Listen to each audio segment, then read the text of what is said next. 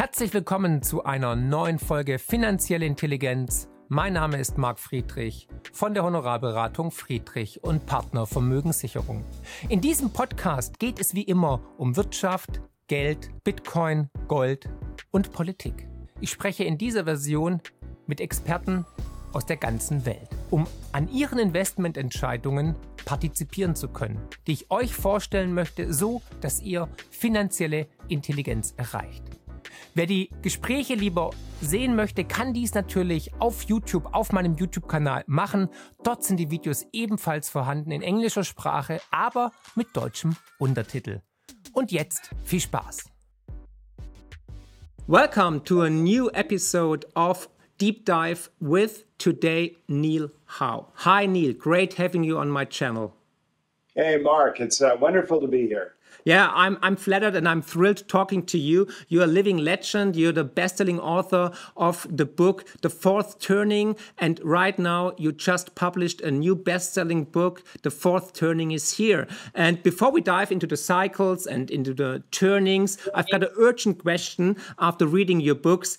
Will we see a war, Neil? Uh, I think it's, uh, look, uh, uh I, one always hopes not right? One always hopes.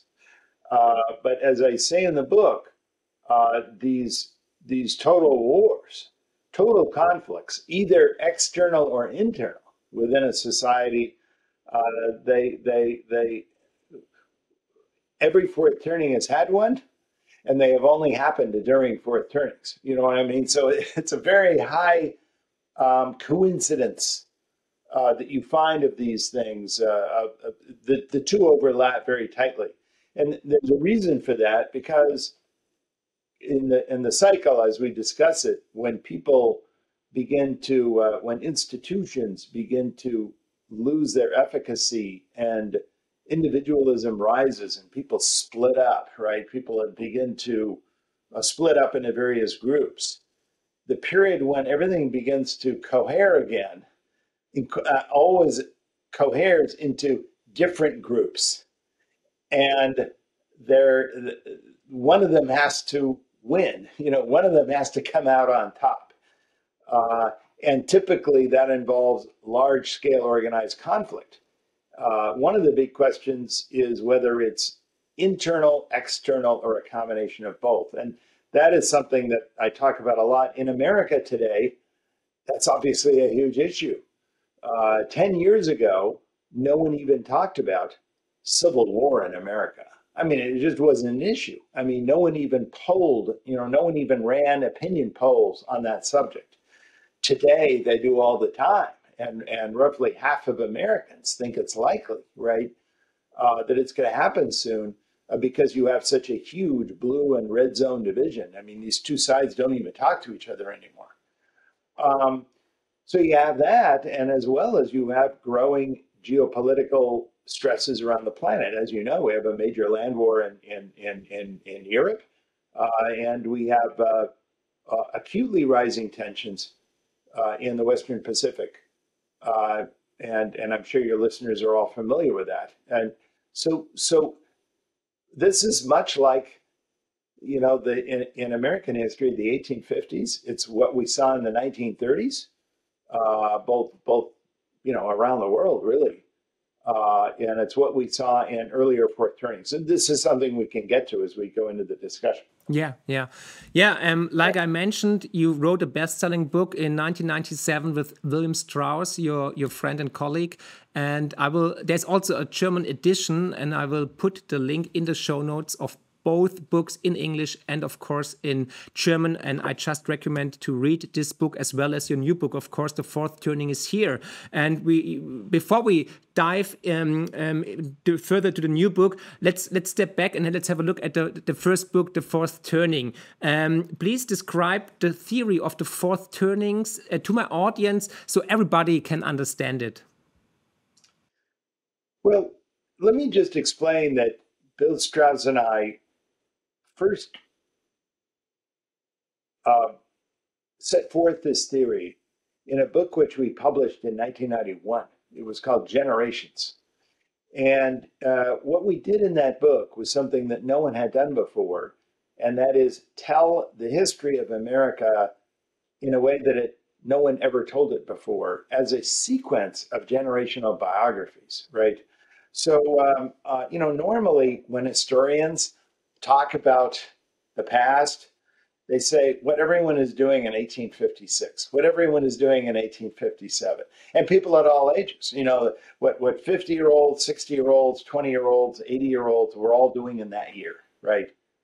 Um, and typically, of course, they spend most of their time talking about 60 or 70 year olds because of these are the leaders, right? These are the politicians. What's interesting is that, of course, from one year to the next, the 15 year old becomes a 16 year old, the 16 year old becomes a 17 year old. So, what, what, what the interesting project, of course, is to tell history where you're following the same people over time.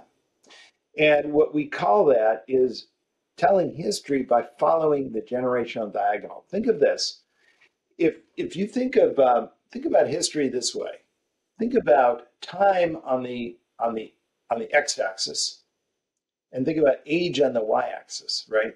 So in that kind of format, we all live a diagonal line, right? We all get one year older as every year goes forward, right?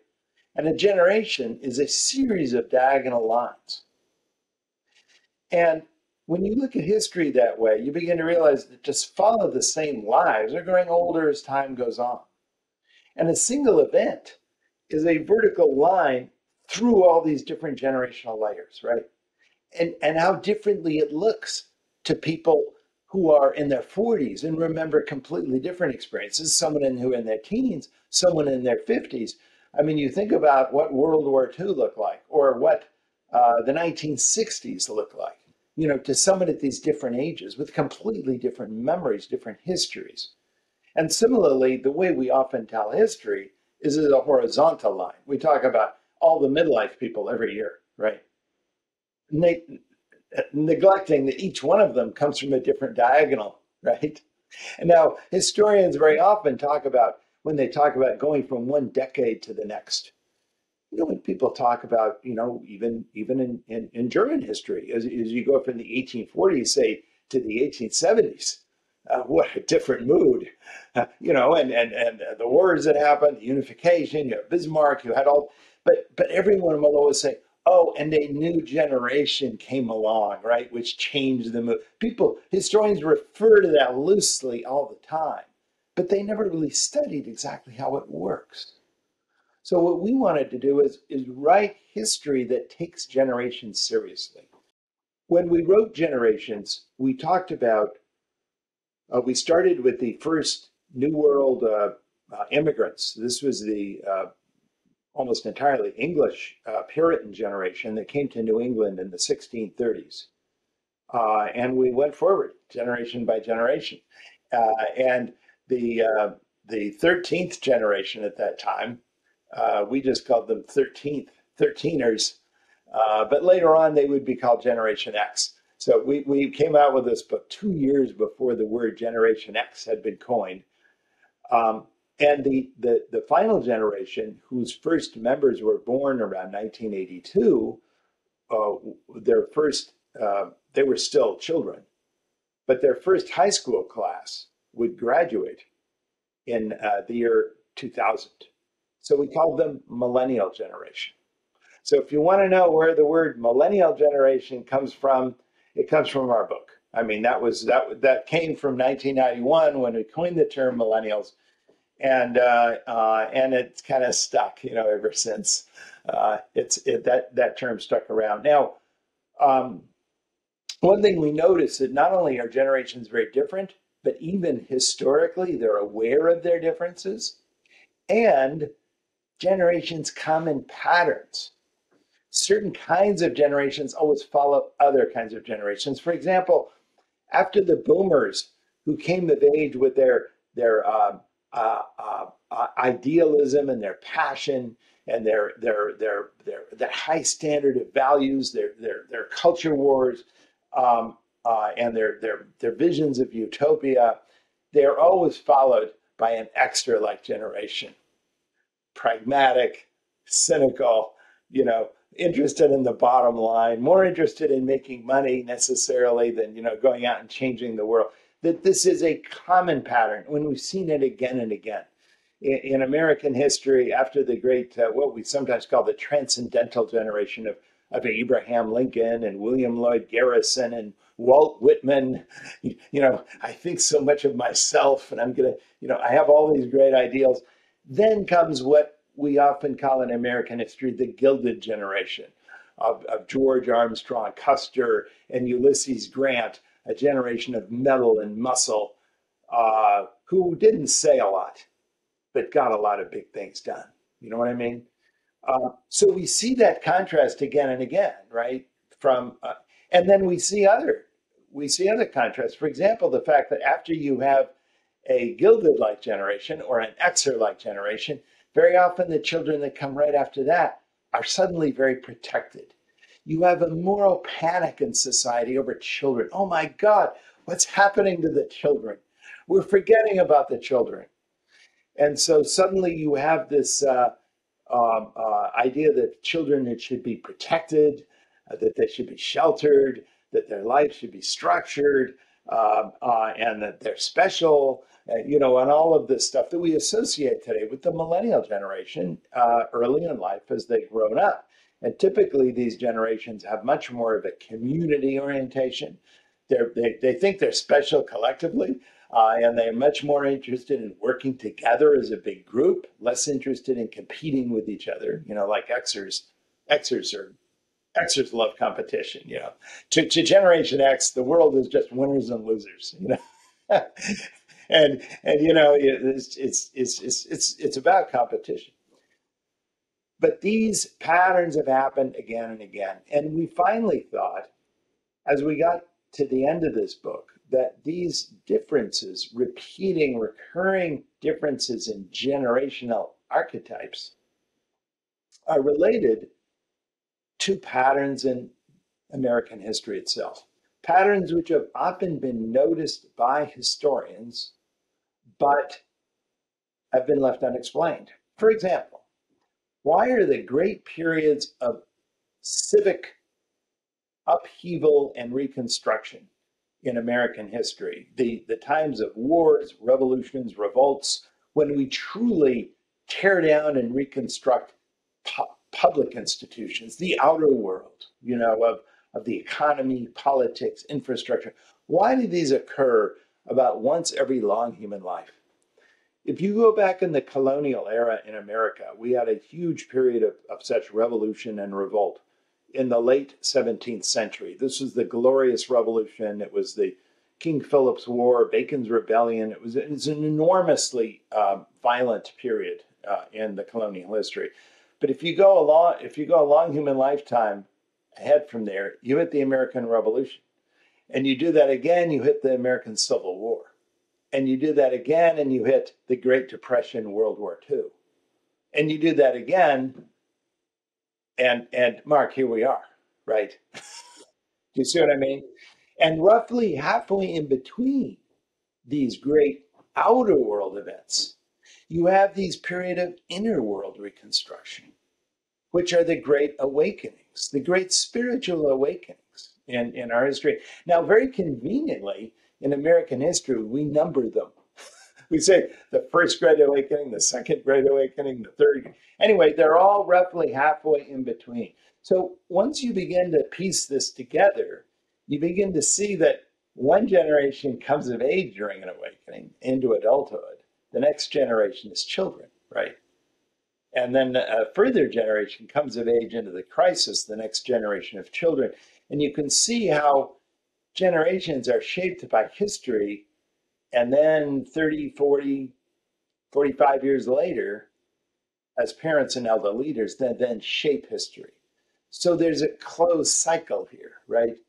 Uh, the prophet archetype, we call, you know, boomers, for example, are always born after a crisis they always come of age with an awakening. And they always are entering old age in the next crisis. It always happens the same way with that archetype. Uh, the the same thing we think of Abraham Lincoln's generation. He was born shortly after the Constitution was created, the new republic was created.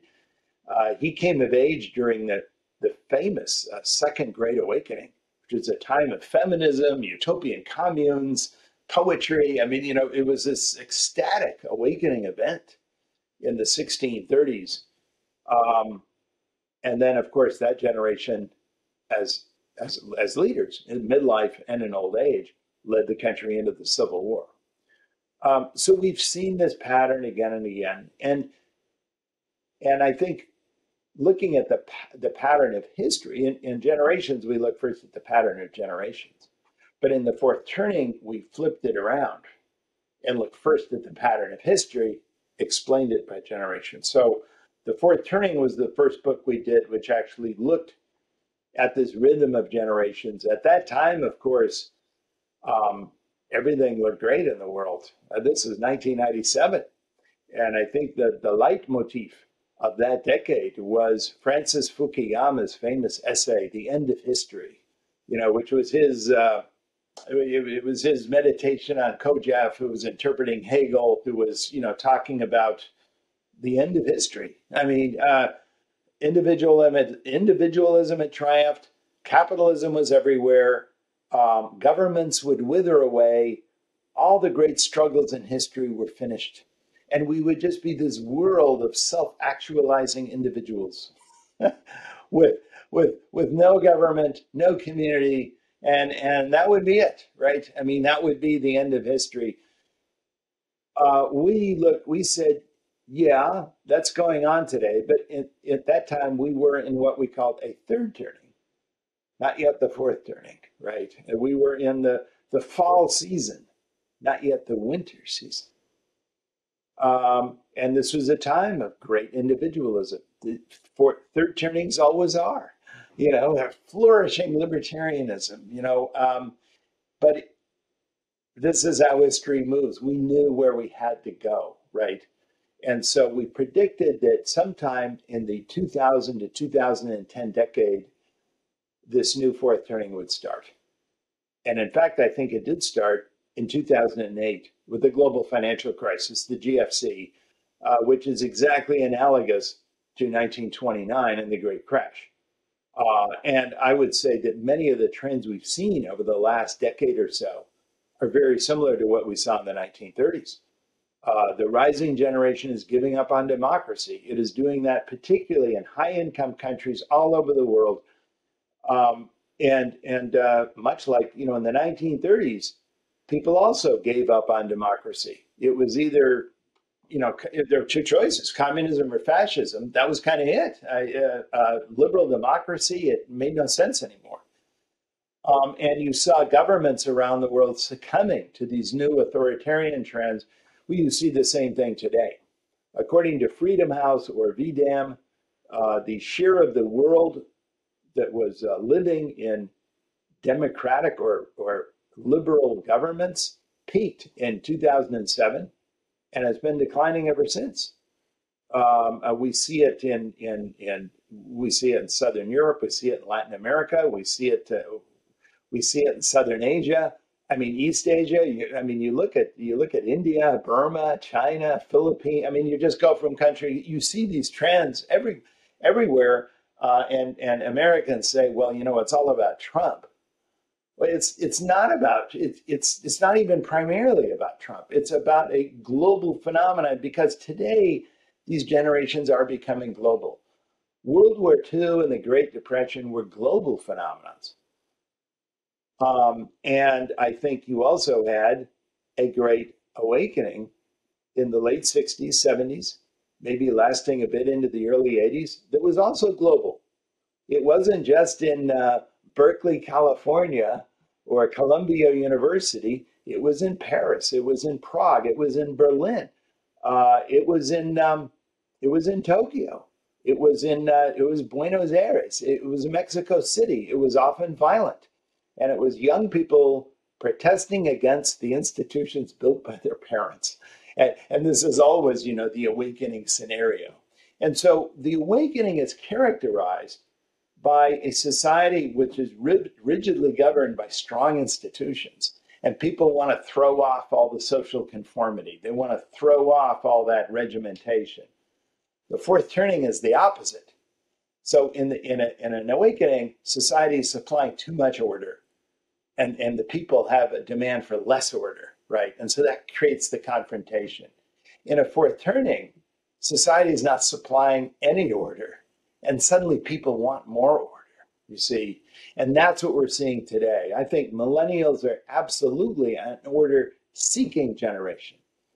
And that's what makes them so different than their boomer, you know, boomers who often raised them, who were often their parents, and who certainly shaped the, the, the period of their of their childhood and upbringing. Yeah. Yeah, you describe it quite nice actually, and it's like um, also with the with the seasons. Yeah, you said um, it's it's it's spring, then it's summer, and in the book you said it's the high, then the awakening, the unraveling, uh, and then the crisis. And the crisis is the winter, and right now we're in winter. Like in Game of Thrones, they said winter is coming, but we're already here, and that's why you wrote the the, the, the new book. Um, the fourth turning is here. So I asked you, for example, about the perhaps coming war? Because you said in all the um, fourth turnings, they ended in a war, uh, in, a, in a paradigm shift, a new monetary system, for example. That's one of my competences. So um, for example, if we see a war in, in, in the world, what do you think? Who will be the parties? You expect a war between East and West, or is it a social unrest like in, in, in Paris, in France, or will it be a social unrest in the United States? And on top of this, even a war perhaps between China and the US, because um, we see that the US is the hegemon right now, but they are definitely um, losing it right now, and, and China um, wants to be the new number one. So, what's your take on this, and when will this play out? When do you expect a war? I think actually that what would speed up the war, it looks like increasingly in the Pacific, is not U.S. fear of decline. It's it could be increasingly China's fear of decline. Um, I'm a demographer, and one thing I'm constantly reporting on is fertility trends. We've seen the the bottom drop out of, of Chinese fertility, uh, and I guarantee you this next decade is going to be very poor, uh, not just because the fertility rate is declining, what demographers call the, the, the total fertility rate, the, the you know the the, the uh, T, TFR, but but rather it's that you have a very small cohort moving into the childbearing ages. So we, we're guaranteed to have very small birth numbers. Um, China's uh, total factor productivity is very low, meaning that the same amount of labor and capital is no longer, you know, generating any new output. This is also new.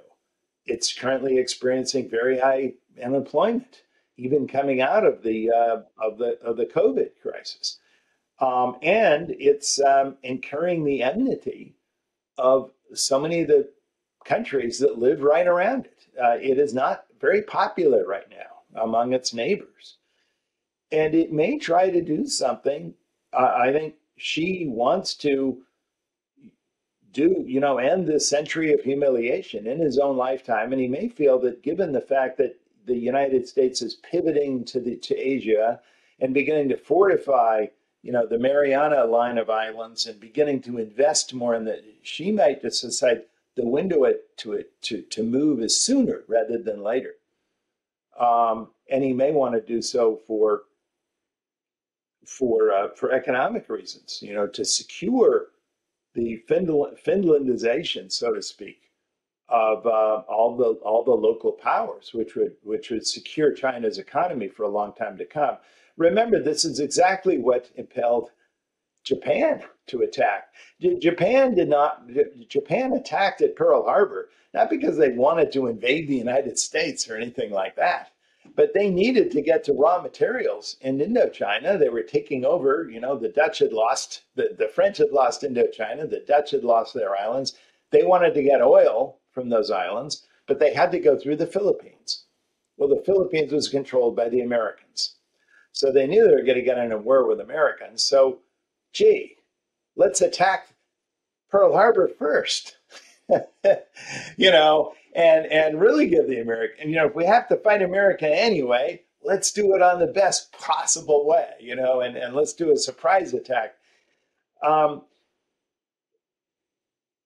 any of these scenarios is possible. Um, and I, I, I, will say this, uh, Mark. I, when it comes to actual events, um, I think it's pretty clear what you know when it comes to geopolitical problems. I think it's pretty clear what likely conflicts will happen.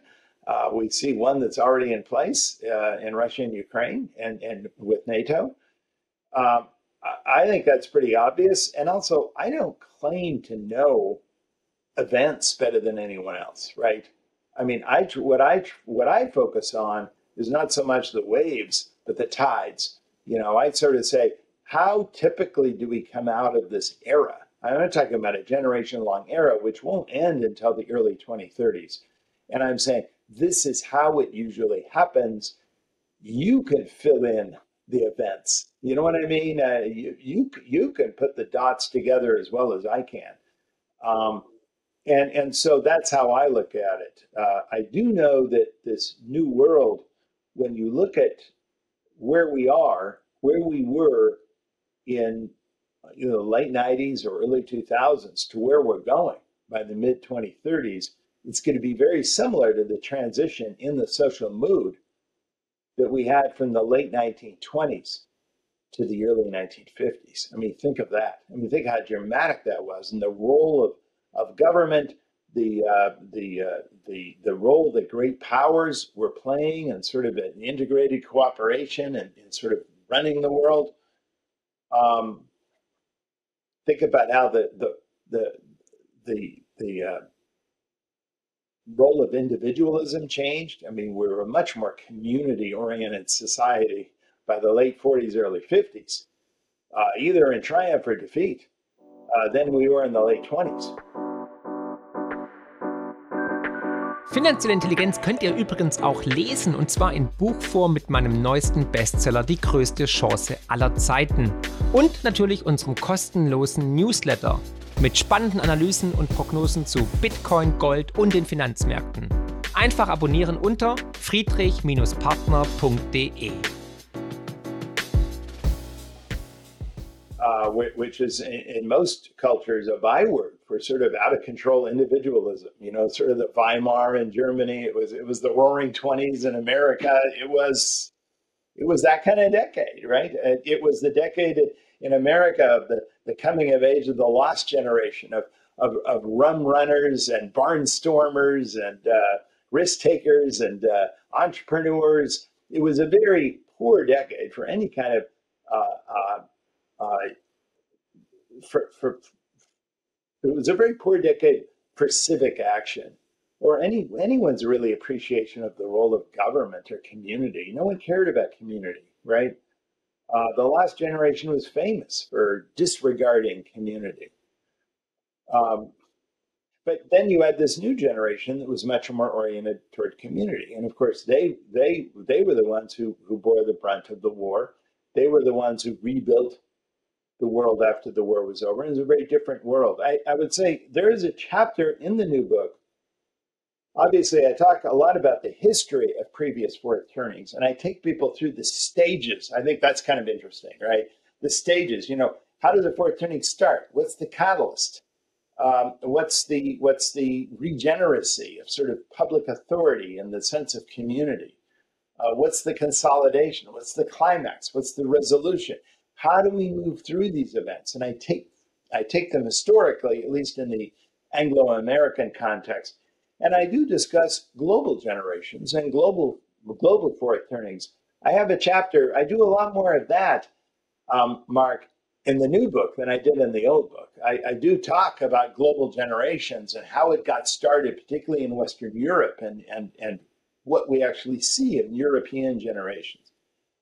Um, but but I also have a chapter that's I think chapter eight of the book where I talk about I talk about fourth turning as a social transformative process. And I say basically the, the, the master trend is from individualism to community. Right? I mean, that's from the beginning to the end. But, but along with that, there's a variety of other trends. One is from privilege to equality. Uh, income and wealth equality always rises, right? From the beginning to the end of the fourth turning, and often through the subsequent first turning.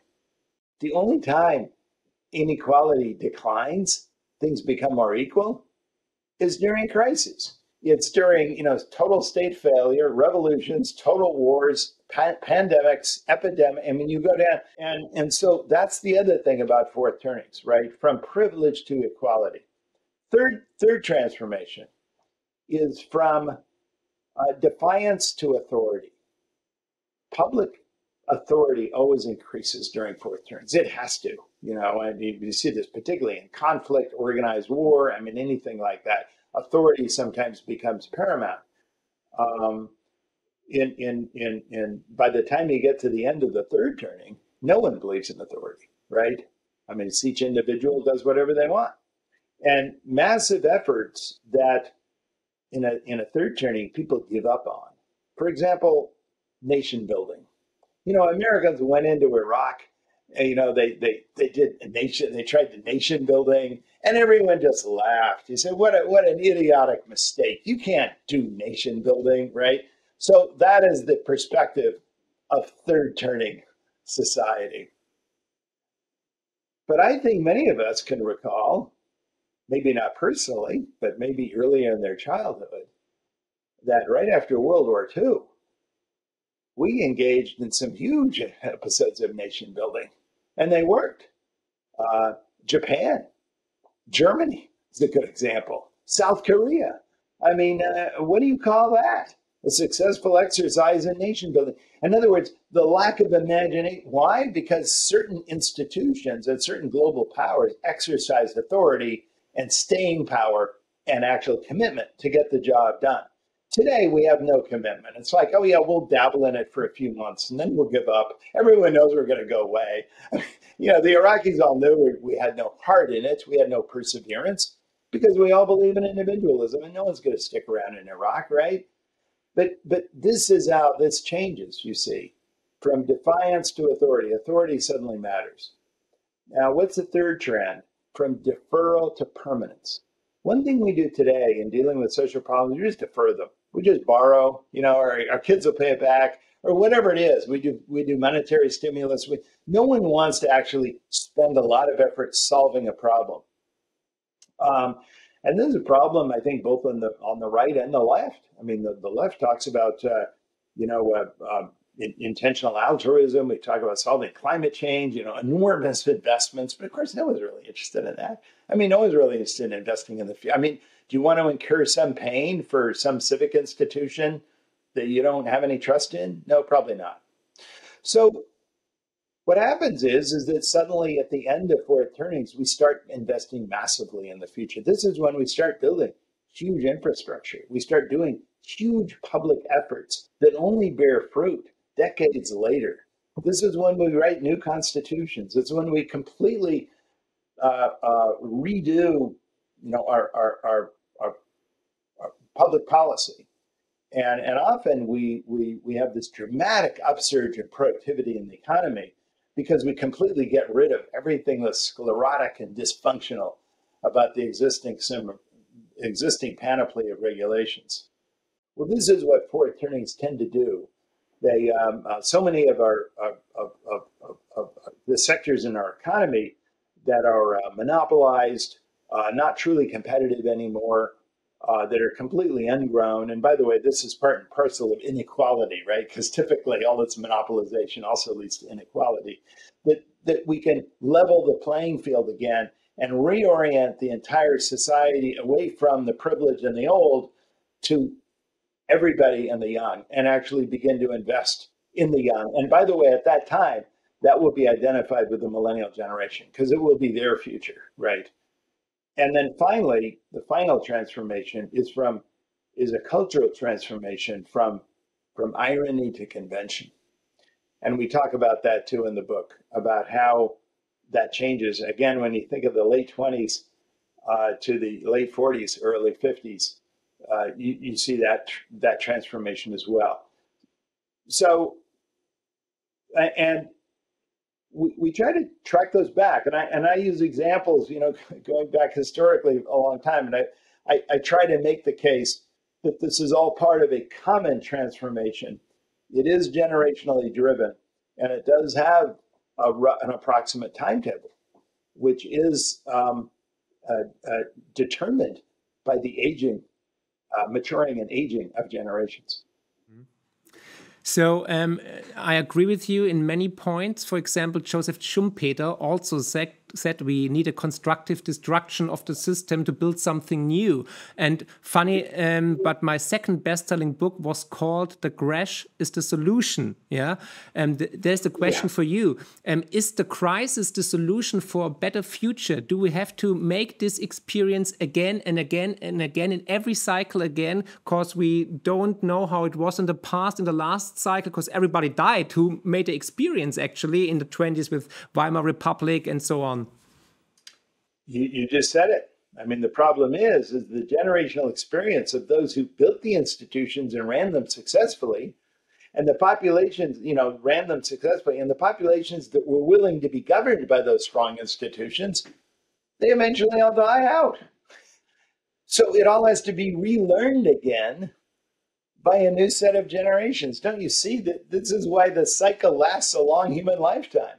The memory is lost every era we're about to enter, not just the fourth turning, but every other turning. But but Neil, why, why don't we learn? Just been forgotten. Why, yeah, but why don't we learn from the past, Neil? This is it's we have the internet, we have ChatGPT, we have YouBook, and so on. So why don't we learn from the mistakes of the generations before us? Okay, the stuff you learn on the internet or even reading a book is um, is all relegated to the frontal cerebral cortex, you know, a tiny thin layer on the top of your brain. It doesn't affect the rest of your brain. If you want something to really affect the rest of your brain and your entire habits of living, you need to experience it personally. You need to be there. You need to have that. You know, you, you need you need to be shaken up, literally, right? Um, because those who went through the last fourth turning were transformed. They didn't just read about it, they lived through it. And there's no substitute for that, Mark. You, you can't just read your way to, to changing your heart and changing your habits. So we're doomed. We're doomed to be in the cycle again and again and again to make this experience. It's not, look, it's not doomed. There are many complex systems in nature that have this property. Uh, forests need fires occasionally. In fact, the sequoias will not germinate into, unless there's fires actually to heat up the pine cones so that they actually germinate.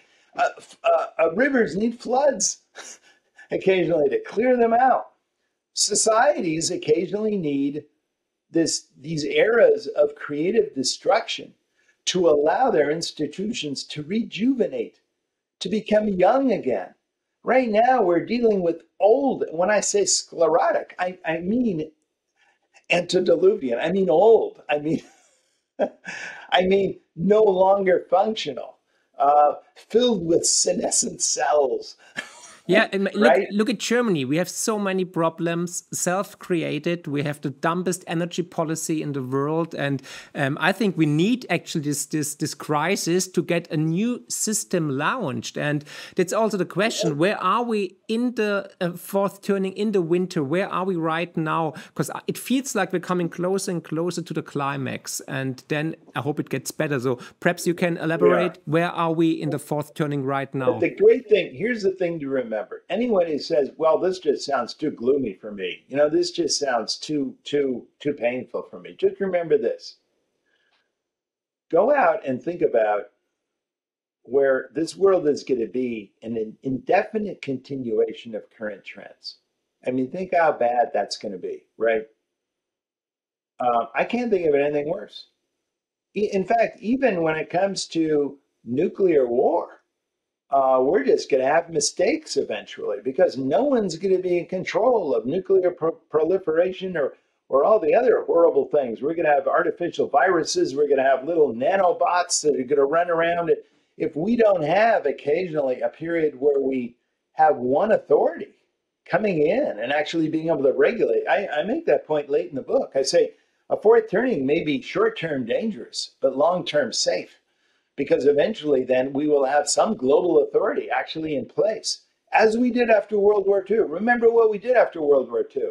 We had the United Nations, we had the IMF, we had the OECD, we had the World Bank, we had the, we had all of these institutions which kind of organized the world for a while. Uh, think of what the think what the 50s and 60s would have been if it just been a continuation of the 30s. You know what I mean? So so we, we should look forward to this. It, it is a rite of passage. It's painful and it could be dangerous and it's and it's very important how we navigate it. But at the other side of it, we have the promise of a new golden age. And uh, golden ages, by the way, always follow these periods of crisis. You know, the, the very first golden age that uh, we know about in history that was, was widely heralded was, of course, Octavian Augustus after the period of horrible civil wars in, in the late Roman Republic. And that was celebrated as the Great Golden Age. And I think ever since, you know, we've been celebrating this, you know, after the Great Struggle, we can actually then build something. Uh, but it, it is a pattern it's not permanent, you know, although Caesar Augustus liked to think so. And, and, and many of the later emperors constantly said, well, you know, you know, I'll start a new golden age. You know, everyone wants to think they're starting a new one. But of course, um, again, generational lessons are forgotten and they have to be relearned. Um, I, I do think that that the the the biggest promise is for us to to give birth to new institutions and allow younger generations to again build a new future. Um, the the World War II generation coming out of of that event, which was a horrible event. I mean, I, I you know I make an estimate, you know, from you know from that entire era around the world, how many people were killed I mean, it's it's probably in the order of 100 million. It was just it was horrendous. Um, and I just said the the younger generation could build a better world after that. And and and we are all beneficiaries of what they built, right? Even today, we are beneficiaries of what to build. But we have to realize the time will come when we too will have to let the next generation build something new, right? So this is part of something that's ultimately constructive. I'm a huge optimist, uh, both for America and the world. Um, and uh, I, I don't see this as as bad. I see this as bringing something to a necessary conclusion so something else can begin. Mm. Yeah, yeah, that's a very good point because some media and also critics call call you a, a doom monger. Yeah, um, yeah, yeah, But I had yeah. the same feeling all the time when I was reading your books that you're actually very a very positive person. And so let's talk about the future. What's happening after the the winter when spring comes again? When we say the the high again? Because we all know after rain there comes a sunny day. That's also a pattern. It's also a cycle, and everybody knows it in his own life. There are good times and bad times, but sometimes you need the bad times to cherish, uh, cherish the, the, the, good times. So, so let's have yes. a look into the future, Neil. What's, what's, you already talked about the golden era. So what's your plan? When will this start actually? Will it be 2028 or 2035? I, I think, I think the, the, this era will come, the one we're in, the fourth turning will come to an end probably in the early 2030s. Um, and then after then, the, the, the first turning will start. I think the first turning, it will start um, at a cautiously. Uh, first turnings usually do. Uh, and it and it you know people will have a strong sense of authority obviously coming out of a great crisis like that you know a strong sense almost a paranoia uh, about you know the other the enemy i mean they're, they're still going to be in this mindset uh, but i think gradually it will lighten up right? Confidence will rise, optimism will gradually rise. It will be uh, uh, uh, longer days and shorter nights, just like the spring. You know what I mean? It'll it'll be this this trend toward a, a, a, a loosening, an uplifting, um, uh, and and things will just seem better uh, by the end of the high. Look, a lot depends on whether the fourth turning ends well or badly, and it could end badly. Um, uh, the the the, the Anglo-American fourth turnings have, have ended pretty well, but we know of a lot of examples around the world where fourth turnings have not ended well, and uh, and and so I take that very seriously. It couldn't it could not end well. I sketch out that you know what would happen in that case. Uh, I hope obviously we all hope it ends well for for for for for each of our for each of our commu- for each of our national communities and for the world. Um, and then and then I even talk a little bit about the awakening which will come probably sometime in the middle of the 21st century, right? Uh, and that will be fascinating because it will be millennials entering elderhood who will be the target of the next awakening. So their, their penchant for community, their penchant for thinking objectively, not subjectively, they're seeking order, which they finally will find embodied in these huge crystal palaces that they will have built by the year 2050, will come under attack from their own kids. And, and, and we can foresee this um, I actually look at millennials and I see their their kind of top down thinking. You know what I mean? That they're they're they're they're um, uh, you say perfectionismus, you know, in German, but you know that that that sense of um, optimizing all the time. Like they've got a little algorithm going. You know, they're trying to optimize. You know how they set up the system. That very way of thinking, I I just see that. I actually see that in the generation that that that raised mine you know what I mean? I see that in the last generation. That was that was the that was the instinct of the great society generation. It was the instinct of the last great collectivist hero generation we saw in history. They're going to be very big, big builders. Uh, they're going to have huge projects. Ultimately, uh, when they finally become leaders, you know, in midlife uh, and and on into elderhood. They will they will be trying to do big things with the world, and their kids will go in another direction. Course, like always, the same game. so, yeah. so how can the viewer prepare it himself for the upcoming um, climax in the fourth turning and the awakening, and for the future in general? Do you have any advice for the viewers, for the audience? One one thing that becomes very important. It's already becoming important is uh, community and family life. You know, we've become very used to, I think, in the third turning, you know, institutional benefits, institutional privileges. You know, we we the, the, the Gen X idea of, of success was being able to go anywhere in the world, you know, and plug in your computer, and you, you get you get some contract that will give you money from somewhere, and then when you retire, you'll get some guaranteed benefit from somewhere, and it was all very anonymous. It didn't really involve any real community at all, right? I think that what always comes back in fourth turnings is a real community.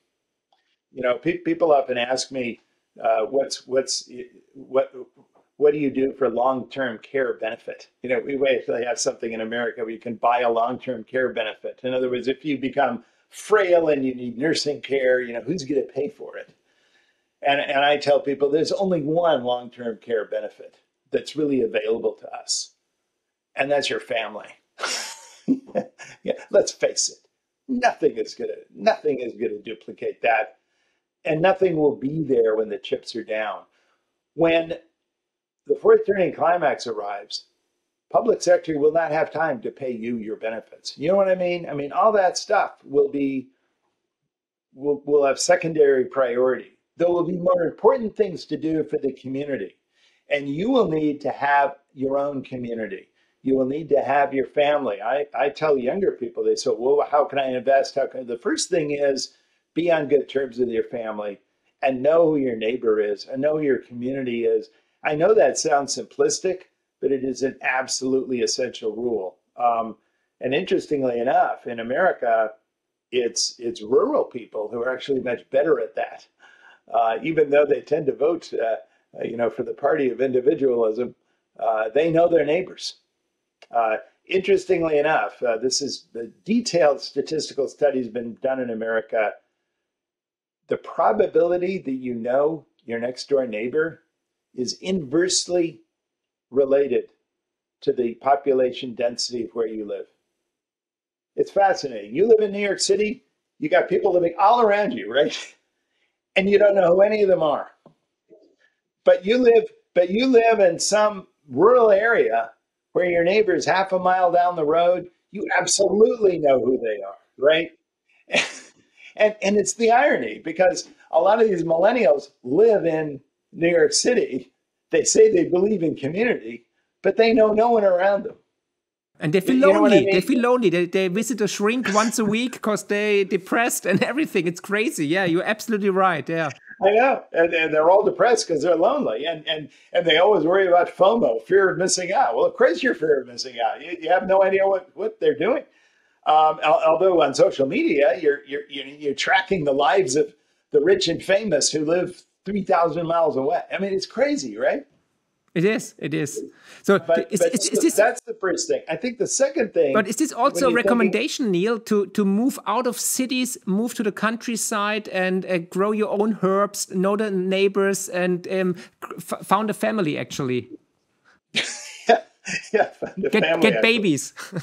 yeah, have babies. Well, this is the other thing. I think the first first turning we're going to have and that is what, what I call and, and you know I'm using I'm using ecologically correct language here but what I call a sustainable welfare state. A sustainable welfare state is one that's actually rewarding the raising of children as much as it is the supporting of the elderly.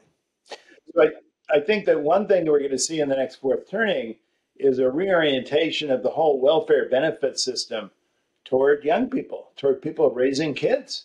Uh, right now, if you if you uh, if you don't have kids, you're a free rider because almost all the high income countries, uh, retirement is financed by a pay as you go transfer system from working people to old people. But the cost of raising a new taxpayer is borne completely privately, right? Well, that's absurd. I, I, mean, if, if you care about a sustainable system so that you'll have workers there for the next for the next generation, you do something to even out the incentives, right? So, incredibly, I think that will be one huge discovery. By the way, we did that to some extent after World War II. And it was very interesting is that most of the countries around the world, particularly France, now I know this is a painful subject to bring up for Germans, but France, one of its biggest fears is that, you know, the Boche, you know, the, the Germans, they're always they're, they're always multiplying faster than the French were. The French had the first decline in fertility, actually early in the, in the 19th century. And Germans had a much higher reproduction rate. And so the French were always fearful. And, you know, they, they keep gotten beaten in wars. And every time they said, we're not going to let this happen again. Well, after World War II, France did institute, finally, a very extensive system of pronatal benefits. In fact, France is one of the very few countries where you get a greater benefit for the second child than the first, and an even bigger benefit the third child than the second. And as a result, France has one of the highest, even to this day, highest fertility rate of, of the countries in, in, in, in Western Europe. And, and but it, it shows you that many countries instituted doctrines of living wage and wide, wide child benefits in the wake of World War II, because interestingly, uh, one of the fears was is that the world was depopulating and the world would not have enough workers. Now it turned out then we had a baby boom, you know, particularly in the English-speaking countries, but to some extent even in Europe. Um, but part of it was we had a social welfare policy that was oriented explicitly toward families. Um, I think later in the awakening, we were much more likely to to be to to to uh, build up the generosity of, of senior you know entitlements and and the, the generosity of retirement programs. But but I do think that that's one thing that will happen in the wake of the of the next fourth turning crisis and will be one of the building blocks. Uh, but I, in Mark, I do talk about in various ways what the mood was like in earlier first turnings in American history and to some extent in other countries. And and I and I I I think I have extended commentary on what I think this new period is going to be like. it won't please everyone, but I think everyone today, particularly people who are so frightened by what we face and, and thinking about what we could face, it will seem like a golden age compared to what they lived through. Yeah. Do you think we will see a new monetary system as well? So, will our fiat monetary system fail and we will see something else, like perhaps digital currencies or perhaps even something like decentralized Bitcoin? Uh, we may. You know, I do think that it's going to be. Um, it's going to be buttressed by the the hegemon. I mean, it has to be buttressed politically by the hegemon in the next first turning, or I should say, say hegemons, you know, plural, meaning whichever country, because ultimately, a monetary system is only as good as the legitimacy of the power that backs it. You know, um, I think that's been the rule throughout history. People often think theoretically about ideal monetary systems, but when you look at fiat currencies, inevitably they they are backed by the full faith and credit of the one power that thinks that people is, that people think is going to be there, right? And and uh, it can't just be uh, a bunch of committees creating it, you know, uh, out of nothing. It it really needs to be an outgrowth of of um, of of a national community or several national communities that people think are going to that have staying power. Um, I, that's at least when I look at the historic track record. Now, will it be a different system than what it is today? Yeah, I mean, uh, um, you know, could we have costless uh, digital transactions? Well, um, I think many many uh, many central banks were already trying it. Uh, I think the the United States Fed has been slow to do it because the Fed obviously is a is an organization of banks, and you understand banks aren't terribly eager to to do something that's going to take away from you know one of their business one of their business lines. But but I absolutely do think I do think it's coming, and it may be that at the end of the next fourth turning, the banks will be so wiped out. you know, I mean, that you know, just imagine this this inverted yield curve is already doing a number uh, on banks, uh, and and and just imagine much worse. And so we may easily be able to design a new system, but ultimately it needs to be politically grounded, right, on on a um, on a national community that that or communities that people expect to stick around. So what what is the best or what are the best assets actually to protect your purchasing power during the fourth turning during winter time because we see always inflation and inflation always steals purchasing yeah. power of the people. Um, did you see something in, in in your research which are the best assets actually to protect your wealth? Well, the the, the worst ones are, are, are uh, one of the, the worst one is obvious and that is nominally fixed income assets right? Uh, you know, bonds uh, uh, are, are, terrible. I mean, every single fourth turning, inflation and uh, and financial repression, uh, these two these two means are the primary means by which governments try to get out from under all the new liabilities they pick up. And I think, you know, in the United States, I think it's already true. And we're nowhere near the climax. But, you know, we're already, we have such huge indebtedness that that that this will undoubtedly be part of the uh, part of the solution. It was part of the solution for America in the late 1940s and, and 1950s and 60s, ultimately even in the 70s. Um, but so we're going to do it again. I think I think that's obvious. I think in terms of asset classes, I think you have to remember that this coming era will be about rebuilding the outer world. It's going to be about materials. Um, I do think that commodities, energy, these would be actually very good sectors. You remember, you remember again, I go back to, to Japan and the co-prosperity sphere. What were they seeking? They were seeking oil. Well, one of the reasons why the, the, the Wehrmacht wanted to move east against Stalin is that they wanted to, I mean, the, the search for commodities to build things. Uh, I also think that in the in the S&P sector, uh, some very unsexy sectors, uh, such as uh, materials and uh, manufacturing, will do very well. Um, and uh, uh we already know defense is doing well. I mean, the entire world now is, is already arming. Um, so we, we see, we, I mean, the Ukraine war has already completely wiped out the entire weapons inventory of practically every Western country. Um, so I think I think energy as well. I think energy. In other words, commodities, materials, um, uh, manufacturing, and obviously commodities and and even things like land do very well in inflationary eras. So I, I think those are those are pluses. Um, I think the right kind of technology always does well. It does well today. It will do well in the fourth turning. Um, and I think otherwise it's going to be an enormously volatile uh, the volatility may be extreme, so it's very useful to practice genuine um, diversification, not just diversification in styles um, uh, in style factors, but be diversified in different geographic locations around the world, and uh, and and most of all, to actually just know where your money is.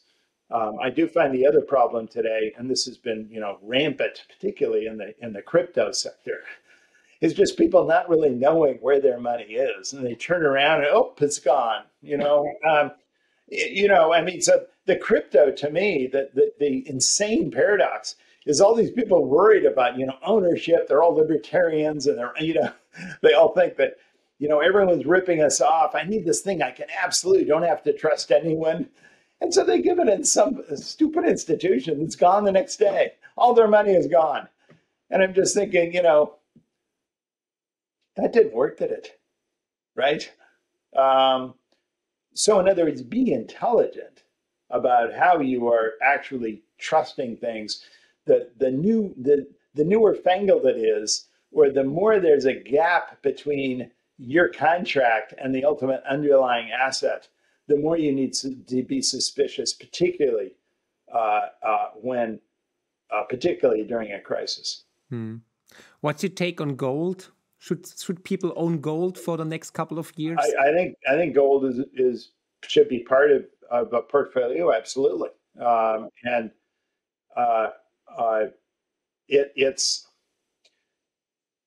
it, it it does well during during crisis. Needless to say, uh, I um, it it it has limitations. Obviously, you know, it it doesn't produce anything. It doesn't. It's not an interest bearing asset. Uh, and and in time of high interest rates, you know, you take a hit uh, when you invest a lot of money in gold. You you you. So you know, I, but but there's no question that it, it it plays a role. Uh, what, what's what's your take on the artif artificial intelligence we're seeing right now? Is is this influencing the, the, the next cycle as well? Do you think it will help us, or is it a danger? Uh, are we short to extinction? I no, I, I look, uh, I I I, I have someone on my team who actually does machine learning on markets. Uh, I've been part of this for a long time. I think all the hype is is sudden because of these large language models that are coming out. You know, because look, machine learning and that that aspect of artificial intelligence has been around for 10 years uh, and it's been steadily building and it's been doing amazing things uh, but suddenly when there's something that anyone can get on their their their google screen you know which is this little paragraph that looks like it's you know pretty smart everyone is suddenly panicked uh, but I think the, the underlying science of AI has been slow and steady build. I don't think it's suddenly hitting now. Um, and, and I also think that the large language model facsimile of intelligence that you see is overhyped. Um, typically, when you ask Chat GPT 4, you know, to write a paragraph on something, it's taking the median common denominator and scraping the web for everything that's known and putting it in reasonably well designed sentences because they're simply filling in the next word according to what's most likely to be there, right? So, so it's basically it's a glorified Google search, or it's an extension of Wikipedia. And look, I love Wikipedia. I love Google search. I think it's an extension of that. Uh, and it's sometimes very interesting, actually, to, to, I will do on a complicated issue. I will ask Chat GPT 4 for the answer, And sometimes I learn something new, sometimes I don't. But I never, ever, ever expect a new creative idea. I mean, it, there is no intelligence there. It's just sort of putting stuff together in a way that it thinks will be plausible to a reader because it's it's looking at everyone else's response. It it, it is by design uncreative. Marc, it cannot be creative. In fact, if it's creative, then something's wrong. So, um, when this whole mess is over in 2032 or 35, will you write another book like um, the fourth turning is over, and now we are back in the in the first turning, and we will see the high? Ah, yeah.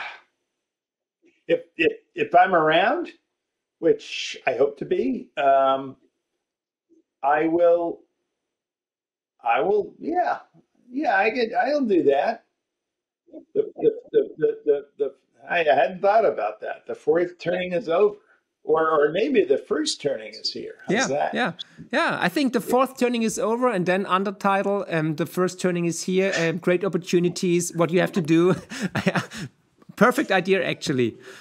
Neil. There you go. It's all right, Marc. It's it's a pleasure talking to you. Um, I hope we can do this again. And if you uh, like the video, please give it a thumb up. Um, share this video widely. Subscribe the channel, of course. And you have to check out both books from Neil. They're definitely worth reading. It blew my mind away and it gave a new perspective on the world and on the cycles as well. And you guys know I'm a cycle guy. I believe in cycles because cycles are all around us all the time, day and night, alive and death, young and old.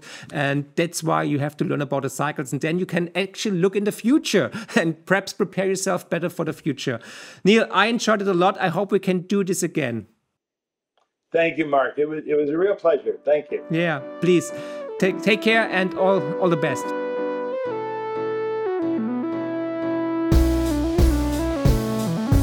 Wow, was für ein Podcast. Ich hoffe, die Folge hat euch genauso gut gefallen wie mir. Ihr findet mich bei YouTube, Twitter und Instagram unter markfriedrich7. Für Lob, Kritik oder Themenvorschläge schreibt mir gerne eine E-Mail an podcast.mark-friedrich.de. Empfehlt den Podcast natürlich gerne weiter. Über eine positive Rezension bei Apple, Spotify und Co. freue ich mich natürlich mega. Weitere Informationen zu mir findet ihr unter mark-friedrich.de und zur Honorarberatung unter friedrich-partner.de. Ich freue mich jetzt schon aufs nächste Mal. Herzlichst, euer Marc.